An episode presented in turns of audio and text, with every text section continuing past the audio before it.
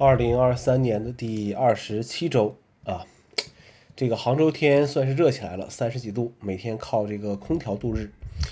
嗯，这一期的标题呢，又是歌名作为标题了，李玟和张学友的歌曲啊，因为这周不得不提的就是李玟的这个去世。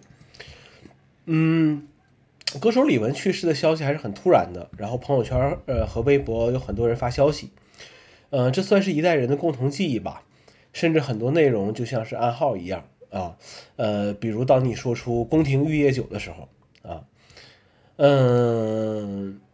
怎么说呢？啊，在那个网络没有那么发达的年代，电视、广播、报刊、杂志就是我们获取消息的主要来源。所以，我们这些八零后共同的记忆还是有很多的。而承载这些这个，呃，承载这些记忆的人事物，当这些东西逐渐这个消失的时候，逐渐消失的时候，就像是一幅完整的拼图，因为种种原因啊而丢失那些小部件。而慢慢变得不完整啊，就是这么一回事了。呃，然后 Facebook 啊，不能叫 Facebook 了，这个叫什么 Meta 是吧？是吧？我记不清了啊。这个发了一个新的程序，叫什么名字来着呢？Threads 啊，Threads 啊，我们得这个英文不好，就要用这些字典去读一读。被称为文字版的这个 Instagram 啊，你还可以用这个 Instagram 去登录，但是现在这个 Threads 上面还不能用这个时间线来浏览。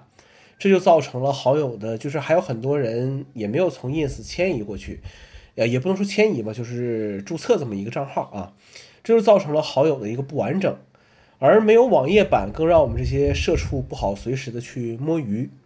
虽然这个 threads 初衷不是为了替代 instagram 而出的啊，但是 instagram 现在上面充斥着广告和短视频，呃，这不是我喜欢的啊，threads 暂时是比较干净的。要说迁移用户做的最好的程序，目前看来，呃，应该还是这个微信吧，啊，起码我们这这这代人或这批人就是从 QQ 迁移到了这个微信，同时维护几个社交平台的成本呢，还是挺大的。要是没什么盈利的事情，那么还是精选一些吧。当然，对于另外一些人来说，呃，不管出了什么平台啊，首先想到的就是如何去变现。呃，Mac、macOS、iPhone、i iOS，然后 WatchOS 都更新到了这个 Beta 三。用测试版嘛，就要有用测试版觉悟，出了问题也很正常。呃，一些菜单的中文翻译还没有完成啊，有些菜单会显示英文。Apple ID 的这个头像啊，这个部分头像也显示不出来。呃，三个设备的发热和续航都比之前的 Beta 二好了很多。呃，依然不建议大多数用户去更新，因为公测版还没出来。要想尝鲜，还是等公测版吧。啊，也不建议在主力设备上去去更新这个测试版这个系统啊，除非啊，除非你有这个能力去解决一些这个问题啊。